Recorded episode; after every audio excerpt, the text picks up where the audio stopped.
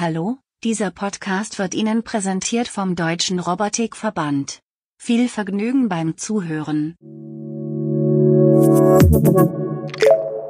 Robotik in der Industrie. Der Podcast mit Helmut Schmidt und Robert Weber. Hallo, liebe Zuhörerinnen und Zuhörer. Willkommen zu einer neuen Folge des Podcastes Robotik in der Industrie. Heute nur mit mir, Robert Weber, weil der Helmut, ihr wisst ja, neuer Beruf, neuer Job, da kann man nicht sofort fehlen, um irgendwelche Podcasts aufzuzeigen. Deshalb gibt's jetzt eine Folge nur mit mir und dann wieder mit dem Helmut. Nein, Sperz zur Seite. Der hat einen wichtigen Termin, konnte also keine aktuelle Folge mit mir aufzeichnen. Wir haben noch im letzten Jahr 2021 eine super spannende Folge mit zwei Hörern, zwei Hörern, nicht zwei Hörerinnen, zwei Hörern aus Österreich aufgenommen, nämlich äh, mit den Kollegen von ABB Österreich. Und jetzt schalte ich sozusagen ins digitale, virtuelle Österreich-Studio unseres Robotik in der Industrie Podcast. Also viel Vergnügen beim Zuhören und bleibt gesund. Bis dahin. So, und in Österreich sind uns jetzt zugeschaltet der Dario und der Jakob. Guten Morgen, Dario. Guten Morgen, Robert. Guten Morgen, Jakob. Guten Morgen auch von meiner Seite. Ihr sitzt bei 15 Zentimeter Schnee im Lockdown äh, und kümmert euch, habt jetzt viel Zeit für eure Roboter von ABB, gell? Absolut, genau. Wir haben sehr viel Zeit, um neue Innovationen auszuprobieren. Sehr gut. Jakob, ähm, stellst du dich kurz in vielleicht zwei Sätzen kurz den Zuhörerinnen und Zuhörern vor? Ja, sehr gerne. Also ich bin der Jakob, bin ähm, in Wien hier angesiedelt, ursprünglich aus Oberösterreich und ich habe mich im Rahmen meiner Masterarbeit mit dem Thema Augmented Reality in der Robotik beschäftigt und jetzt bin ich bei ABB direkt und entwickle bei den Robotern herum. Und der Dario, was machst du bei ABB genau? Du hörst eigentlich nur Podcasts von uns. Also ich höre sehr gerne Podcasts von euch äh, während der Dienstfahrt. Ich bin bei uns nämlich zuständig für den Vertrieb äh, unserer Cobots. Ähm, eigentlich seit Anbeginn der ersten, also des ersten Cobots von unserem Yumi bis jetzt zu den neuen. Ähm, bin nebenbei auch gerne Betreuer von Masterarbeiten, Bachelorarbeiten bei uns in der Firma und ähm, so bin ich eben, oder so hatte ich das Vergnügen, zum Jakob zu kommen. Und ich beschäftige mich während meines Arbeitstages nicht nur mit unseren Cobots, sondern auch gerne mit neuen Technologien und, und ergründe gerne, wie man diese sinnvoll nutzen kann. Und dann entstehen dann solche äh, wunderbaren Projekte, wie wir sie mit Jakob hatten. So, jetzt müssen wir ganz kurz nochmal, Jakob, äh, alle Hörerinnen und Hörer abholen. Kannst du mal den Unterschied machen zwischen VR und äh, AR, also Augmented Reality, damit wir am Anfang mal kurz die Begrifflichkeiten klären? Ja, sehr gerne. Das ist nämlich ein sehr wichtiger Punkt, den ich auch immer wieder ähm, den Leuten zu erklären versuche. Im Grunde ist es sehr einfach. Bei, bei einer VR, wie der Name schon sagt, Virtual Reality, taucht man tatsächlich vollständig in diese virtuelle Realität ein. Man ist quasi abgekapselt von der Umgebung, in der man sich befindet. Und im, Bereich von AR oder auch MR, also Augmented Reality oder Mixed Reality, da ist man immer noch in der realen Umgebung. Das heißt, man sieht sein Umfeld und das wird nur um digitale Inhalte erweitert. Deswegen auch der Name Augmented. Das heißt, VR ganz für, für Laien, ich muss mir eine Brille aufsetzen. AR, ich brauche keine Brille, vielleicht nur ein Smartphone. Genau, das stimmt äh, fast, weil es gibt auch für, für Augmented Reality ähm, Headsets zum Beispiel, die dann für Augmented Reality Applikationen verwendet werden können so wie es bei mir in der Arbeit zum Beispiel passiert ist. Jetzt hast du eine, eine Masterarbeit zu dem Thema Augmented Reality für die Robotik ähm, geschrieben. Was war dein, dein, deine Forschungsfrage? Wo geht die Reise hin? Also die Forschungsfrage war in die Richtung, wie weit man das Zusammenspiel von Mensch und Roboter verbessern kann durch den Einsatz von Augmented bzw. Mixed Reality. Also wenn man jetzt die klassischen Eingabemethoden von einem Roboter hat, wie einen Computer oder ein Teach Pendant und wie der, der Einsatz von eben einem Smartphone, einem Tablet oder einer Mixed Reality Brille da Vor- oder Nachteile bringen kann in Bezug auf Genauigkeit und Zeit vor allem. Jetzt würde ich den Dario wissen, fragen wollen, jetzt macht ihr Cobots und eigentlich muss ich doch möglichst viel reduzieren. Und jetzt sagt der Jakob, naja, Aug äh, äh, Augmented Reality können wir auch noch dran bauen an den Roboter. Ist es wirklich sinnhaft, jetzt auch noch Augmented Reality als Bedienelement anzuflanschen? Die Sinnhaftigkeit ist genau das, was wir gründen wollten, eben mit ähm, dieser Arbeit, weil es halt darum geht, dass wir die Bedienung mit den Cobots ähm, deutlich vereinfacht, deutlich reduzieren Und Augmented Reality ist einfach ein, ein Novum, ein, eine Idee, die wir gründen wollten, um einfach zu sehen, ähm, bringt es sich in erster Linie was, äh, erleichtere ich mir dadurch eine Arbeit, ähm, erleichtere ich dem Bediener dadurch ähm, eine bessere, also die Visualisierung, dass er die besser hat, beziehungsweise generell die Frage, was erleichtere ich ihm dadurch und erleichtere ich es überhaupt. Okay. Und was habt ihr rausgefunden, Dario? Ähm, was wir herausgefunden haben, dass in gewissen Elementen, gewissen Punkten macht es durchaus Sinn, Augmented Reality zu haben. Unter anderem ähm, vom Gesichtspunkt her, dass ich beispielsweise eine Bahn im Vorhinein mit Hilfe eines digitalen Zwillings visualisieren kann und so sehen kann, bereits im Vorhinein, wie verhält sich mein Roboter, den ich zuvor einprogrammiert habe. Wir haben auch gesehen, dass bestimmte äh, Bedienelemente keinen Sinn machen, wie zum Beispiel, dass ich direkt über die ähm, Mixed Reality Brille den Roboter versuche manuell zu bewegen, zu steuern. Es sieht zwar ziemlich cool aus, muss man schon sagen. Ähm, ich habe selber feststellen müssen, weil ich auch als Versuchskaninchen für Jakob zur Verfügung gestanden habe, um mal äh, zu verifizieren, wie, wie das Programm abläuft. Es ist schon sehr schwer, den Roboter dann richtig und präzise zu, auf den Punkt zu bringen, aber die, äh, den genauen Hintergrund oder was dahinter steckt, kann der Jakob, glaube ich, ein wenig besser erklären. Ja, auf alle Fälle, weil da muss ich gleich einhaken, natürlich.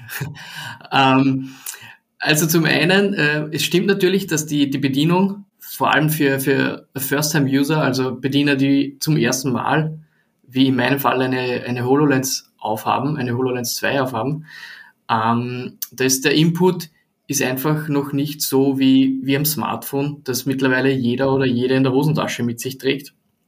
Und da ist natürlich Übung immer noch notwendig. Ich habe das am Ende natürlich auch bei mir verglichen. Ich habe viel mit dem FlexPenne gearbeitet, viel mit der HoloLens.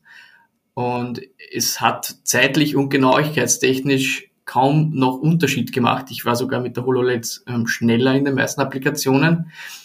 Ich glaube, der Punkt, wo der Dario gerade anspricht, war vor allem der eine Punkt, wo ich eine Funktion ähm, hatte in der Augmented Reality, in der man direkt in den digitalen Elementen Punkte einteachen konnte.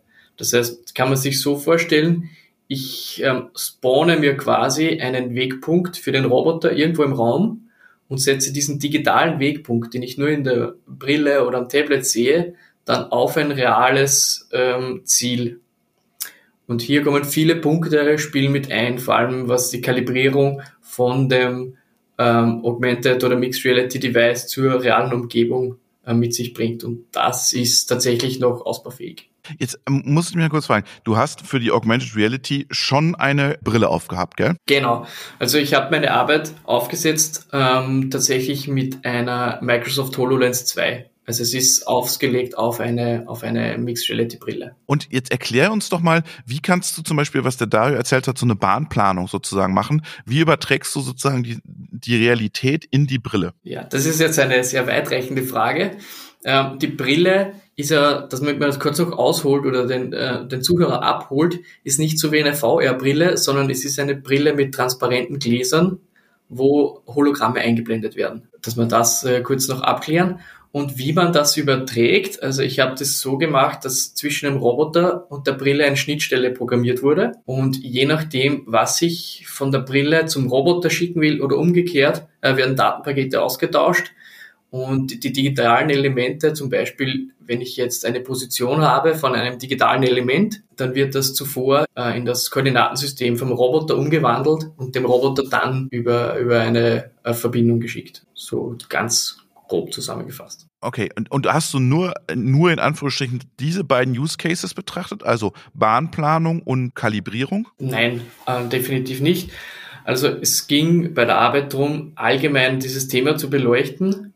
Und die Steuerung vom Roboter war ein Punkt, aber andere Punkte waren, wie vom Kollegen schon angesprochen, zum Beispiel das, das Vorab-Simulieren von, von Bahnen. Also da wären wir wieder bei der Bahn Sprich, ich stehe vor dem Roboter und sehe in der Brille, wie er sich bewegen würde. Das war ein großer Aspekt, wie man es vielleicht schon viele aus, aus der Branche kennen, unter dem Begriff Offline-Programmierung. Kann ich mir den Roboter in irgendwelchen Simulationstools äh, vorab ansehen. Aber der große Unterschied war dann, dass ich es mit der Brille direkt übergeblendet zum realen Roboter sehe. Also das war ein Punkt.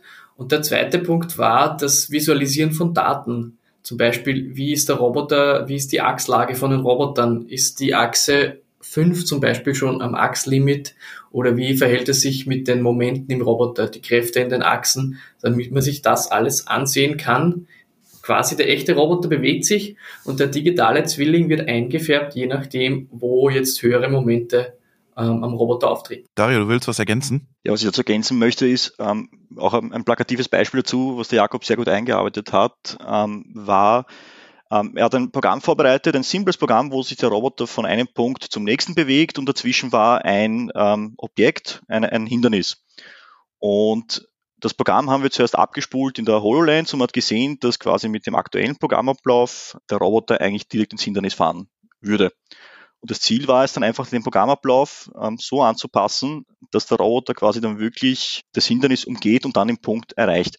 Wenn ich das mit einem realen Roboter machen würde, mit einem kompletten Neuling, dann hätte man das Problem, dass die meistens die Hemmung haben, ach, ich könnte irgendwas ähm, kaputt machen, ich könnte ins Hindernis krachen, es könnte einen Crash geben. Meistens können sich die, die Neulinge noch nicht so sehr vorstellen, wie bewegt sich der Roboter, wie bewegen sich die Achsen und mit Hilfe von einem digitalen Zwilling haben wir es wirklich sehr gut darstellen können und wir hatten ähm, bei unserem oder bei Jakob seiner Masterarbeit hatten wir auch einen Pool von Testpersonen, der ziemlich heterogen war. Also wir hatten von erfahrenen Roboterprogrammierern ähm, bis sogar zu unserem Vorgesetzten, bis zu unserem Vorstand auch ebenso. Die haben keinen Plan von euren Dingern, gell? Die haben, die haben bis jetzt, also die haben, ich würde mal sagen, sehr, sehr, sehr wenig bis gar keine Roboter programmiert und die haben wirklich einerseits Spaß daran gehabt, muss man sagen. Und zweitens haben sie wirklich sehr ähm, wertvollen Input auch geliefert für das Bediensystem. Und das war etwas, was auch sehr spannend zu sehen war. Nicht, dass es jetzt gleich heißt, Herr Stojcic, kommen Sie bitte mal hoch in, in, in, die oberste Etage. Wir müssen uns mal kurz unterhalten, wenn der Podcast rausgekommen ist. Nein, also, ich glaube nicht. Äh, Jakob, du willst noch was dazu sagen? Ja, genau. Also da muss ich den, den Dario schon auch verteidigen, weil ich habe äh, mehr oder weniger schriftlich die Aussage dass die Applikation vorstandstauglich ist. Also damit der Dario aus dem Schneider ist. Ah, sehr gut. Aber das muss ja am Ende nicht, also vorstandstauglich sein, Dario. Ihr müsst die Dinge ja verkaufen. Äh, ihr wollt ja mit den Cobots in ganz neue Märkte rein. Glaubst du nicht, dass es abschreckend ist, wenn du jetzt auch noch mit äh, Augmented Reality bei den Kunden aufschlägst? Ah, ich denke nicht, dass es abschreckend ist. Wir wollen ja nicht mit dem Augmented Reality unsere Cobots verkaufen. Wir wollen einfach nur zeigen, was mit neuen Technologien äh, möglich ist.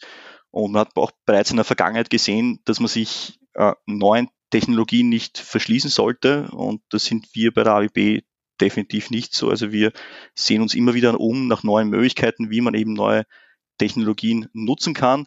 Ähm, manchmal entwickelt sich dann mehr daraus, manchmal eben auch nicht. Und ja, mit eben, was wir sehr gerne machen, ist, dass wir ähm, talentierte, junge und, und, dynamische Leute wie Jakob ähm, aus dem universitären Umfeld nutzen, um eben die Grenzen auszuloten. Jakob, ist die Arbeit schon bewertet eigentlich? Ja, Arbeit ist bewertet. Ich bin durch mit allem, was man. Und dürfen wir fragen, wie, wie, wie, die Note aussieht? Ja, sehr gut sieht die Note sehr aus. sehr gut sieht die gut. Ja, dann erstmal herzlichen Glückwunsch an dieser Stelle. Dankeschön. Gehst du jetzt in diesem Bereich weiter, dass du oder sagst du jetzt, jetzt habe ich ja Masterarbeit geschrieben, alles klar, Augmented, Haken dran und Tschüss. Ähm, was ist der Plan, dieses Augmented Reality weiterzuführen? Ja, ich bin hier, Dario zeigt schon auf, ich bin mittlerweile bei ABB fix äh, verankert und äh, wir werden sehen, wohin die Reise noch führt. Aber es gibt auf jeden Fall viel Interesse auch meinerseits. Okay, Dario? Die ganze Masterarbeit ist ja entstanden zusammen, also von der Idee aus ähm, mit dem Lektor vom Jakob von der Fachhochschule Technikum Wien. Und wir haben definitiv vor, ähm, auch weiterhin dieses Programm ähm, zu verbessern, anzupassen, vielleicht noch mit einem größeren Testpool uns anzusehen, wo man Bedienkonzepte, an den Bedienkonzepten werken kann und ja, wer weiß, was sich dann in ein paar Jahren dann auch daraus ergibt. Das heißt, ihr nehmt das jetzt mit als, als okay, wir haben es gemacht, wir haben uns angeschaut, wir haben Erfahrung damit gesammelt, aber es ist jetzt nicht, dass man sagt, wir gehen damit jetzt in die Praxis. Nein, definitiv nicht. Woran hapert es noch, Jakob, dass man nicht damit in die Praxis gehen kann? Also, gute Frage. Ja, bei mir im Moment an Zeit. Okay. Nein, es gibt dann tatsächlich ähm, Ansätze, wie man sowas dann in die Praxis auch setzen kann. In der Praxis muss man nur äh, viel andere Punkte noch bedenken, die, die dafür tatsächlich noch abzuklären sind. Zum Beispiel? Also für einen breiten Einsatz muss man noch deutliche Verbesserungen und, und weitere Testungen durchführen, damit das äh, System auch stabil ist und allen Sicherheitsanforderungen entspricht. Das ist natürlich bei mir jetzt in der Arbeit unter Laborbedingungen war das alles einfacher zu realisieren. Aber zum Beispiel für Punkte wie Ausbildung und so weiter äh, gibt es da sicher auch in Zukunft äh, Punkte, die man verwenden kann. Wie weit dann direkt die Arbeit so übernommen wird, das kann ich im Moment leider selbst nicht beurteilen. Jetzt würde mich interessieren, du hast gerade, wir haben am Anfang VR und AR so ein bisschen miteinander auseinander. Glaubst du, dass bei AR mehr Chancen da sind, dass sich das jetzt endlich mal durchsetzt als bei VR? Das ist eine Glaubensfrage natürlich. Jein, klares Jein in dem Fall. Es gibt schon verschiedene Applikationen mit VR, weil VR einfach schon weiter verbreitet ist. In, in zum Beispiel, es gibt von ABB im Robostudio den VR-Viewer, wo man tatsächlich in eine Station im Robostudio einsteigen kann in, in der Virtualität. AR ist die Frage, welche, welche Punkte man in, in, ins Auge fasst. Wenn man jetzt AR am mobilen Gerät, am Tablet oder am, am Smartphone verwendet, das ist natürlich schon ähm, deutlich verbreitet und es gibt äh, breite Anwendungen. Da ist natürlich viel Potenzial da, weil, weil jeder und jede ein, ein Device, das AR-fähig ist, bei sich trägt. Zum Beispiel mit der Anwendung von einer HoloLens, da ist natürlich alles wieder auch mit, mit Kosten und so weiter verbunden was das im Moment noch ein bisschen bremst, würde ich sagen, vorsichtig. Aber von allen Firmen, die, die in dem Thema forschen, gibt es extreme Fortschritte. Also da wird sicher noch einiges kommen. Dario, wohin entwickelt sich die Bedienung? Jetzt haben wir über AR, VR gesprochen. Worauf setzt ihr und wie schafft ihr es, gute, schnelle, einfache Bedienungen herzustellen für eure User? Also wir haben ja aktuell einen, einen sehr großen Schritt gemacht mit unserem Easy Programming Wizard bei unseren äh, Cobots, der jetzt auch schrittweise ausgerollt wird für unsere restlichen Industrieroboter. Äh, jetzt mit der neuesten Version, mit der 1.3, die vor kurzem ähm, released wurde, haben wir jetzt auch zwei kleine Roboter, also IRB 1100 und IRB 1300 mit inkludiert und den Weg, den wir gehen, ist, dass wir sagen, okay, wir erleichtern den Einstieg in die Robotik mit Hilfe von diesem Wizard. Ähm, ich weiß nicht, ob du das schon mal gesehen hast, diese einfache Programmierung bei uns ist quasi mit Bausteinen, ähm, die werden nacheinander aufgereiht. Jeder Baustein repräsentiert einen Befehl, beispielsweise Bewegung oder eine Abfrage. Und dann wird so quasi ein Programm aufgebaut und im Hintergrund läuft unser Standardprogrammiersprache Rapid. Das Thema, was wir sagen, ist, diese einfache Programmierung die ist schön und gut, die ist spitze für den Einstieg. Sie kann aber momentan nicht diese äh, klassische Roboterprogrammierung ähm, ersetzen. Weil einfach in der Industrie, wenn man wirklich dann eine, eine Anlage aufbaut äh, mit so einem Roboter oder mit einem Cobot, dann kommt man sehr schnell in die Situation, okay, ich muss jetzt kommunizieren, beispielsweise mit einer externen SPS, ich muss kommunizieren mit einem ähm, Sensor, mit einem Aktor, mit ähm, irgendeinem Anlagenverbund, sonst was und ich komme einfach über diese klassische Programmierung nicht hinweg. Und das Gute bei unserem System ist einfach das, man kann einfach programmieren, äh, man kann sehr schnell auch wieder in die klassische Roboterprogrammierung wechseln und dann quasi dadurch einsteigen. Wird da ein bisschen, äh, Dario, jetzt mal unter uns, hört ja keiner zu, so ein bisschen Schmu gemacht von allen, dass man sagt, na ja, äh, wir wollen euch das gar nicht verraten, dass ihr am Ende auch noch wirklich hart äh, wieder programmieren müsst. Wir gehen eigentlich sehr offen mit der Sache um, dass wir sagen, okay, man kommt eigentlich darüber nicht hinweg. Also wie gesagt, man hört es sehr stark auch von, von sehr vielen äh, Cobot-Herstellern und, und auch von Justilroboter-Herstellern, dass quasi Smart Simplicity das große Thema ist. Was wir aber sagen, ist das, wir stellen euch die, die Werkzeuge zur Verfügung, damit die Inbetriebnahme schneller läuft, damit die Programmierung schneller läuft und damit die Leute quasi den Einstieg deutlich einfacher haben.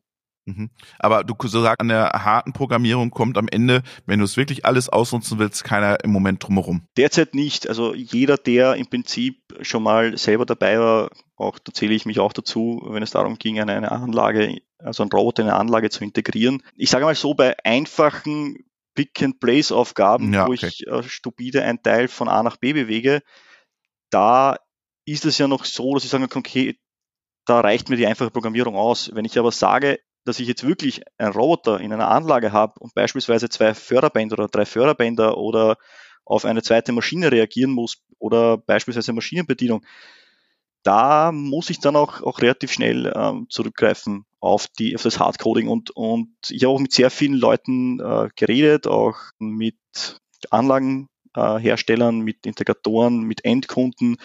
Äh, ich habe auch mit Leuten geredet, die ähm, teilweise die Roboteranlagen abnehmen und ähm, sie sagen alle im Prinzip, alles, was über das klassische Pick and Place hinausgeht und wie gesagt, wenn ich dann irgendwann mal dazu komme, dass ich jetzt den Roboter in der Anlage verbaue, ich, ich brauche relativ schnell SPS, sagen wir mal so. Also ich brauche wirklich relativ schnell SPS, weil ich muss mehrere äh, Teile, Komponenten verwalten, außer die klassischen Roboter. Jakob, du willst was dazu ergänzen? Ja, was vielleicht noch interessant ist und das Ganze noch ähm, attraktiv macht, ist, es gibt schon auch die Möglichkeit, dass man eben ähm, komplexe eigene Rapid-Programme oder, oder äh, Code-Teile, wie, wie nennen wir das jetzt, süß und, und schnuckelig verpackt in einen der bunten Blöcke für ein Wizard. Und das hat dann schon den Vorteil, ich habe ein, ein komplexes, großes Programm. Das haben wir zum Beispiel bei unserem Demonstrator hier aufgebaut. Da läuft im Hintergrund ein riesengroßes Programm und ähm, zusammengefasst sind das eine Handvoll Blöcke in verschiedensten Farben. Und das ist natürlich ähm, keine Industrieanlage mit sieben Fördenbändern und, und vier Robotern, die gemeinsam agieren. Aber man kann schon auch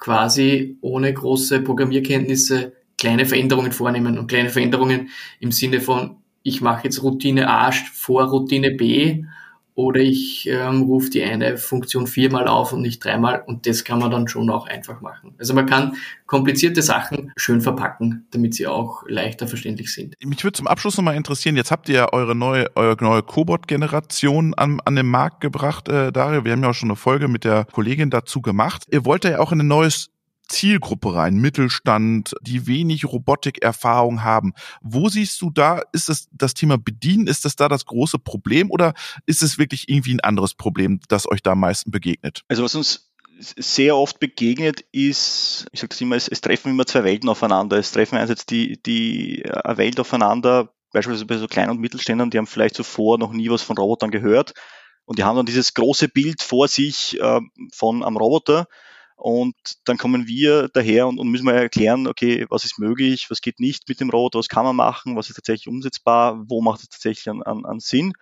Und das erste, wo es meistens, wo wir anfangen zum, zum Reden und, und ähm, ist halt, wenn wir durch die Hallen gehen mit dem Kunden und der Kunde dann vorstellt, was er gerne quasi automatisieren möchte. Äh, wir haben auch das Thema, dass Kunden auch manchmal sehr gut bereits wissen, was sie automatisieren möchten. Sie möchten auch nur wissen, ob das möglich ist mit, mit unserem Roboter. Und es ist dann so, es kommt dann relativ schnell ins Gespräch dieses ja, Bedienen und Programmieren. Was wir bei unseren Cobots anbieten, zumindest bei uns in Österreich, ist, dass wenn Kunden äh, bei uns Unterstützung brauchen, ich komme dann meistens, wenn sie den ersten Cobot zum ersten Mal haben, bei sich ähm, im Betrieb, komme ich vorbei, weise sie ein auf die Bedienung und wenn es dann um die, um die klassische Programmierung geht, dann bieten wir bei uns auch in, in, in unserem Standort in Österreich auch Programmierkurse an für dieses klassische Programmieren. Die gehen dann über eine Woche. Und dann setze ich dann auch noch drauf mit dem Thema, dass ich den Betrieben dann auch erkläre, wie dieser Easy Programming Wizard funktioniert. Meistens brauche ich dafür nicht mehr als 15 Minuten und weil es geht einfach so schnell. Wir hatten auch bereits Veranstaltungen, wo Kinder im Alter von 10 Jahren selber eine, eine einfache Pick-and-Place-Aufgabe programmieren konnten. Und ähm, ja, dementsprechend läuft das eigentlich ganz gut. Ich habe auch sehr häufig bei äh, Kundengesprächen bereits einen kleinen Cobot mit dabei. Das ist unser Single-Arm-Yumi, unser IRB 14050 mit einer halben Kilo Traglast. Und der passt genau in meinen Kofferraum rein und ähm, ich gehe immer nach dem Schema ähm, Show, Don't Tell.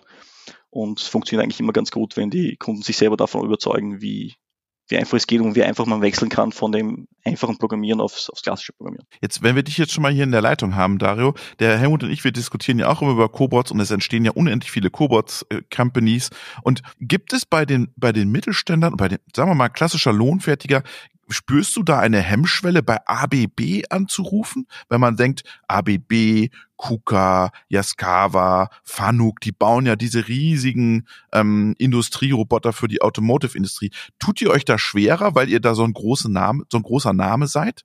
Dass die ein ganz falsches Bild haben von Robotik, die ihr für die anbietet? Ähm, ich muss sagen, es ist bei uns, also zumindest bei uns in AEB, von Land zu Land unterschiedlich. Äh, bei uns in Österreich, wir haben bereits seit, seit Jahrzehnten einen ähm, sehr guten Stand, aufgrund dessen, dass wir ein kleines Land sind, ein sehr gutes Image bei kleinen und mittelständischen Betrieben und wir haben auch vor der Zeit der Cobots ähm, haben wir auch bei sehr vielen kleinen und mittelständischen Unternehmen, waren wir drinnen mit Industrierobotern, hauptsächlich im, im Schweißsegment und dadurch ist es eigentlich nicht so das Thema, ich weiß, wie es, dass ihr es öfters diskutiert bereits im Podcast bei euch und auch in Deutschland, dass es ein großes Thema ist. Wie kommt man als, als großer Roboterhersteller zu einem kleinen Adressen. Unternehmen? Ja. Genau. genau.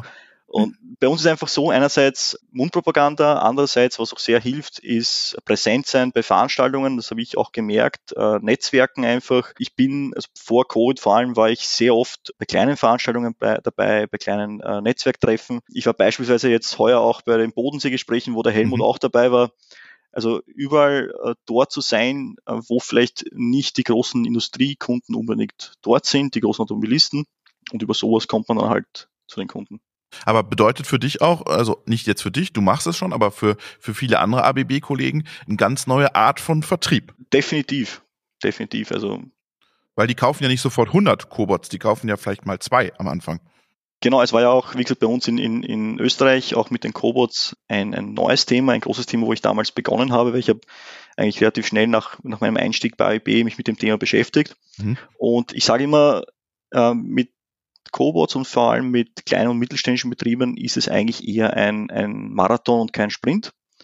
Man muss sehr viel Zeit investieren, äh, man muss die Kunden äh, beraten, man muss die Kunden richtig beraten, man muss das Vertrauen der Kunden gewinnen und dann ergibt sich dann vielleicht nicht am Stück 100 Roboter, aber es ergeben sich von Zeit zu Zeit einige Roboter und es werden dann immer mehr. Wir haben ein paar Kunden, die bei denen wir vor 20, 30 Jahren angesetzt haben, die haben vielleicht ein, zwei äh, Roboter im Jahr gekauft und jetzt sind sie eins, eines unserer Top-Kunden in Österreich. Ähm, von dem her, ich sage immer, es macht sich immer langfristig dann bezahlt. Glaube ich dir sofort, ist natürlich in der Konzernstruktur, die vierteljährlich Quartalszahlen vorlegen, eine Herausforderung, das auch so intern zu kommunizieren, dass ich sage, ich brauche Zeit. Der Kunde kauft jetzt nicht 100, der kauft erstmal zwei und der kauft vielleicht in, im halben Jahr nochmal zwei. Also finde ich schon eine Herausforderung für den Vertrieb, das auch zu kommunizieren intern. Absolut, deshalb bin ich, habe ich bei uns auch in, in, in Österreich ein wenig eine, eine Sonderstellung im Vertrieb und habe wirklich auch den Fokus komplett ähm, auf die Cobots und bin dabei drauf und dran, das Ganze schrittweise aufzubauen. So, zum Abschluss will ich jetzt nochmal wissen, Jakob, was machst du jetzt äh, bei ABB? Du hast jetzt so ein bisschen verklausuliert, naja, AR, das machen wir jetzt auch ein bisschen vielleicht noch, aber was ist jetzt deine zukünftige Aufgabe im nächsten Jahr? Also ich bin jetzt angesiedelt ähm, hier in, in Österreich bei ABB beim technischen Support und sozusagen im Application Engineering. Also ich bin auch mit, mit anderen ABB-Niederlassungen noch im Kontakt und in der Zusammenarbeit und da geht es unter anderem auch um das Thema Cobots, dass wir hier gemeinsam weiterarbeiten. Also technische Beratung, Application Engineering, da könnte ja auch äh, AR sozusagen auch Bedienungsanleitung in Zukunft durchaus nochmal eine Rolle spielen. Definitiv. Also ähm, die Entscheidungen, wohin das RD führt, die liegen natürlich nicht bei mir. Aber jetzt rein vom, von den Möglichkeiten ist das sicher ähm, nicht auszuschließen. Wir wünschen euch alles Gute und äh, drücken euch die Daumen, dass alle eure Träume, Ziele und Cobot-Ziele in Erfüllung gehen und sagen vielen Dank an Dario und vielen Dank an Jakob und schöne Grüße nach Österreich. Dankeschön. Danke auch an dich, Robert, für die Möglichkeit und viel Erfolg noch. Dankeschön. Thank Thank you.